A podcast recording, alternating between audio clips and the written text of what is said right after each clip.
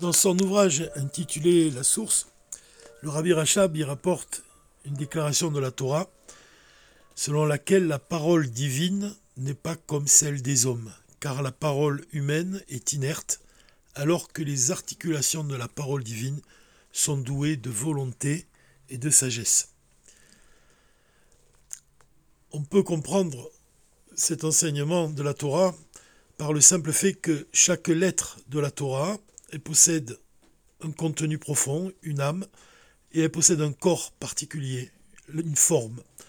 Le Aleph ne ressemble pas au bête, le bête ne ressemble pas au guimel, donc on voit que la forme des lettres elle-même, elle est différente.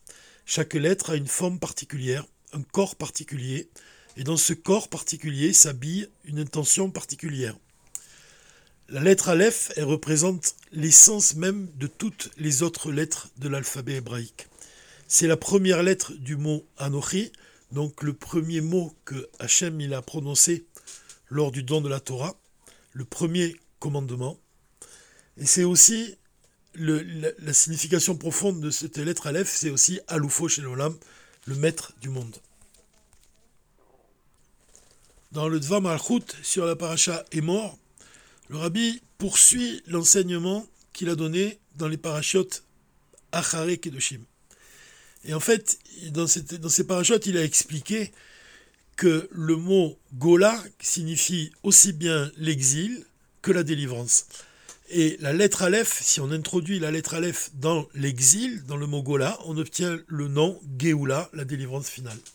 Donc Aleph, c'est l'essence divine même, c'est Aloufo chez l'Olam, le fait d'introduire l'essence divine, d'introduire cette lumière divine dans l'obscurité de l'exil, c'est de cette façon qu'on parvient à la Géoula. Donc c'était l'enseignement qu'on a étudié dans le Dvamalchut de la semaine précédente, et on a expliqué cet enseignement du Rabbi, selon lequel le mot Gola est inclus dans le mot Géoula pour exprimer justement l'idée que l'exil fait partie de la délivrance. Peut-être que l'exemple qui, qui nous apparaît avec le plus de clarté, c'est celui de l'âme animale. Donc l'âme animale, c'est l'obscurité de l'homme, puisque l'âme animale, elle, incite l'homme toujours vers le bas, comme un animal qui regarde toujours vers le bas. L'âme animale, elle désire assouvir des désirs qui sont dénués de divin, et en même temps, l'essence même de l'âme animale, c'est la force du désir, et ce désir-là, il est très très très fort. C'est pour ça que le travail consiste justement à utiliser l'obscurité de l'âme animale, en fait, et la transformer, donc d'introduire le Aleph dans le mot Gola, ça signifie, c'est le, conte de l'Homère, c'est vraiment utiliser la force de désir de l'âme animale, mais ce désir-là, l'employer dans le côté de la sainteté. Donc quand nous disons que Gola fait partie de Géoula, que l'exil fait partie de la délivrance. Ici même, ça signifie que l'âme animale, c'est justement par elle qu'on va pouvoir parvenir à la délivrance véritable de l'âme divine, puisque la force de l'âme animale va servir l'âme divine. Dans le Dvamarut, le rabbi nous donne trois niveaux de la lettre Aleph, puisque notre mission, c'est justement d'introduire le Aleph dans l'obscurité de l'exil. Il va expliquer plus précisément les trois niveaux de la lettre Aleph qu'on doit introduire justement dans l'obscurité. Le premier niveau, c'est Aloufo Olam, c'est-à-dire le maître du monde. Faire pénétrer le Aleph dans le mot Gola pour obtenir la Géoula, ça signifie qu'on a pour devoir de comprendre, de ressentir et d'enseigner, à l'exemple d'Abraham, qui lui-même reconnaissait l'Éternel à travers tous les détails de la création, d'enseigner aux autres justement et à nous-mêmes qu'il n'y a rien en dehors de Dieu. Que Dieu est le Saint béni soit-il, le maître du monde et de tout ce qu'il contient. C'est-à-dire qu'il faut reconnaître qu'il n'y a rien en dehors d'Hachem. Et cette, reconnaissance, elle s'exprime tout particulièrement dans la prière de Modéani. On dit, la rabbinite avait, dit un jour que la prière préférée du rabbi, c'était celle de Modéani. Cette prière qu'on récite à notre réveil dès qu'on ouvre les yeux. Et cette prière, en fait, on l'a dit maintes fois, on a expliqué que d'après le sens, simple, on dit la prière de, de Modani afin d'exprimer notre reconnaissance au roi du monde. De nous redonner la vie en nous rendant notre âme. Mais la chassidoute, elle apporte un chidouche elle nous dit que c'est pas, pas suffisant de dire ça. On remercie pas seulement Dieu de nous donner la vie, de nous rendre notre âme, mais on le remercie surtout et essentiellement pour le fait de nous donner à chaque matin, de nous rendre une âme juive. Une âme juive qui nous permet donc d'être unis à Dieu d'un lien essentiel. Le second niveau de la, lettre Aleph, c'est celui de l'étude de la Torah. Parce que le mot Aleph, il est apparenté au mot Ulpena, qui, qui désigne l'étude même de la Torah. Donc c'est lié aussi à l'expression Chokma, je t'enseignerai la sagesse. C'est une expression qui est écrite dans le livre de Yov. Donc dans le Likuté Sirot, le rabbi commente ce verset de notre paracha quand il est dit Dis aux Kohanim, les fils d'Aaron, et tu leur diras on dit deux fois la même chose. Dis au Kohanim et tu leur diras. Et les sages ont expliqué que dis et tu leur diras signifie que les grands doivent enseigner la Torah aux petits. Donc ça, c'est vraiment le, sens même de la lettre Aleph telle qu'on doit comprendre qu'elle est liée avec l'étude de la Torah. Le rabbi nous donne aussi une explication plus profonde quand on dit que les grands doivent expliquer aux petits. Chez l'homme, il y a aussi le grand, cette notion de grand, et cette notion de petit. Le grand, ça représente la tête, c'est-à-dire les forces de l'intellect de l'homme, sa sagesse, donc c'est le plus haut niveau de l'homme. Et le petit qui est dans l'homme, ce sont tous les membres du corps. Et c'est-à-dire que ce sont tous les actes que l'homme va accomplir. Et donc ça, ça correspond à un niveau qui est inférieur à celui de la tête. Ainsi, quand on dit que le grand, il doit prévenir le petit, ça s'applique à l'homme lui-même. C'est-à-dire que la tête doit contrôler et guider nos actions. Et c'est pour ça qu'on dit que grande est l'étude qui mène à l'action. Parce que l'objectif de l'étude de la Torah est qu'elle doit provoquer aussi chez l'élève que l'élève il va aussi enseigner à son tour la Torah qu'il a reçue de son maître. Enfin, le troisième niveau de la lettre Aleph, c'est le plus haut niveau, ça représente l'essence divine.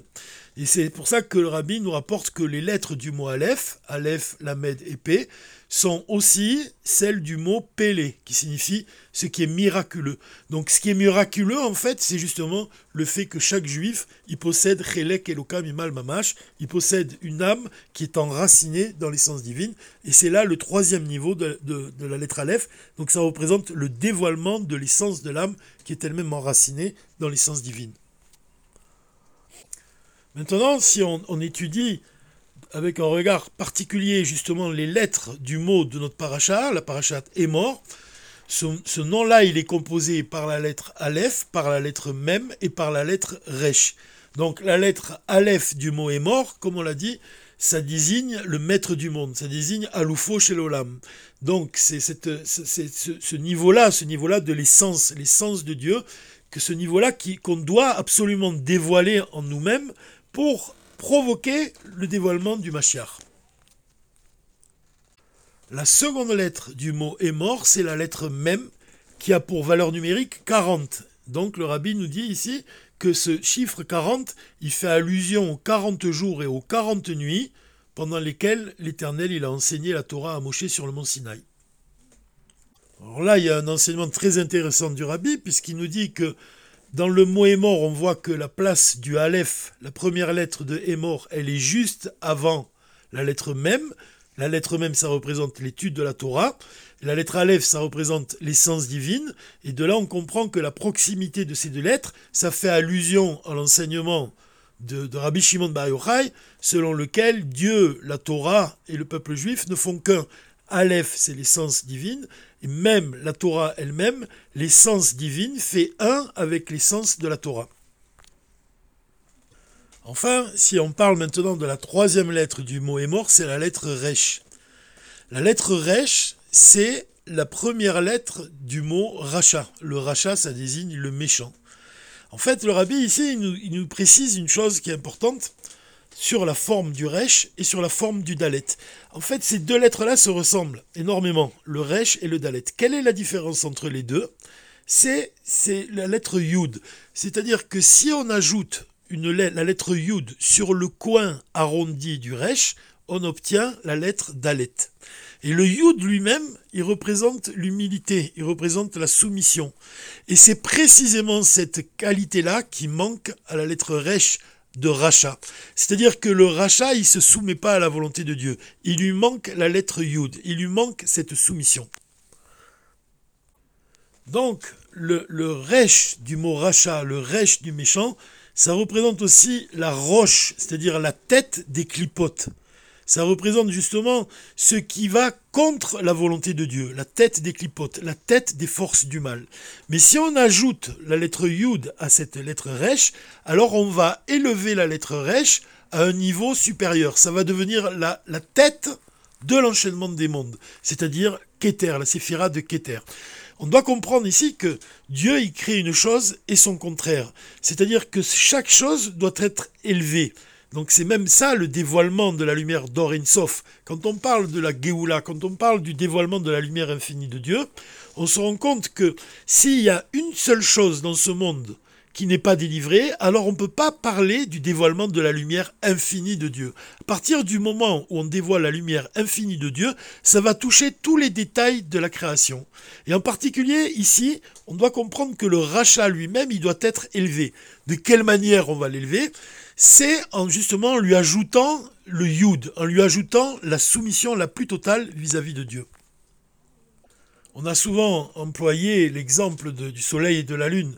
Le rabbi dans la paracha Toldot, il explique que plus la lune se rapproche du soleil, plus sa lumière disparaît dans le ciel.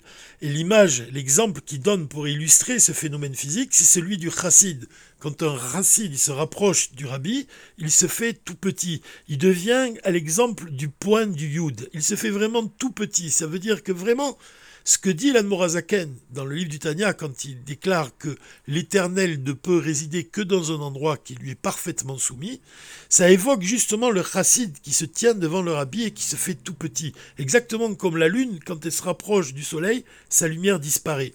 Pourquoi sa lumière disparaît? Parce que justement c'est cette notion-là de bitoul. C'est uniquement quand le chassid il se fait tout petit, c'est-à-dire qu'il devient un réceptacle pour recevoir la lumière du rabbi.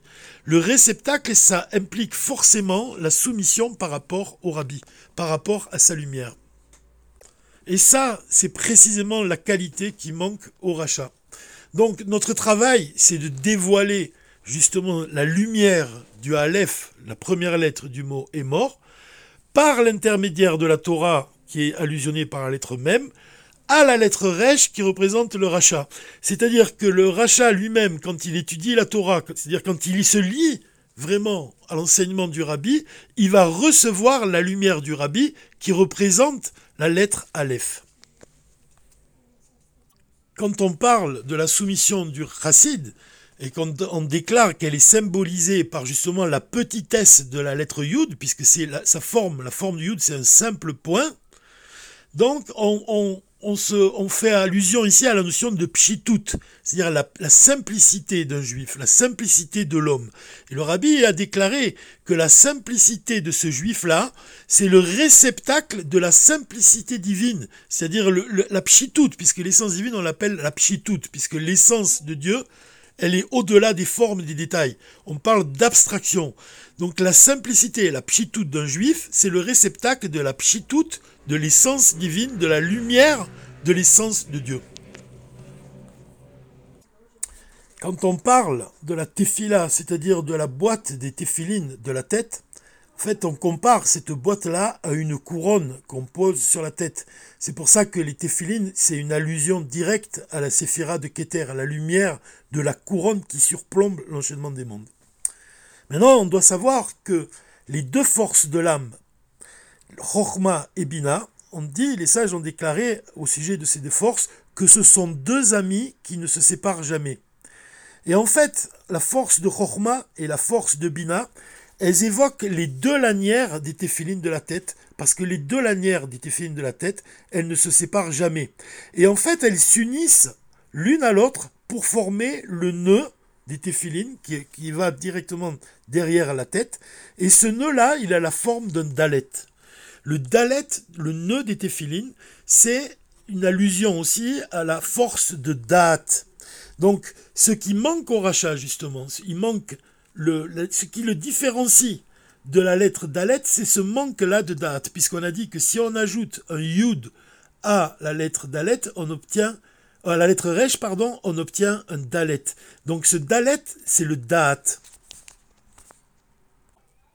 Pour reprendre l'enseignement de l'Anmorazaken, quand on parle donc du, nœud des téphilines qui unit la force de Chokma et la force de Bina qui représente le date, l'Anmorazaken il explique que le date c'est la faculté qui attache solidement l'esprit à la grandeur de l'Einsov béni et qui fixe sur lui l'esprit qui ne peut plus s'en détourner.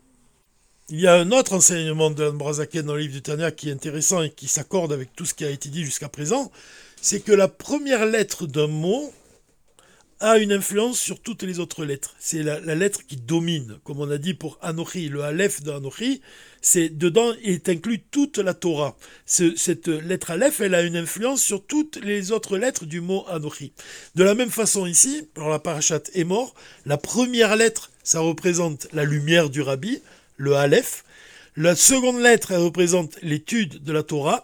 Et par le fait de s'attacher au Rabbi, justement, avec cette faculté de Da'at, grâce à la lettre Yud, Comment on s'attache au rabbi C'est en étudiant ses enseignements qui sont donc évoqués par la lettre même. Alors on a une influence sur la lettre resh, ce qui représente l'obscurité de l'âme animale.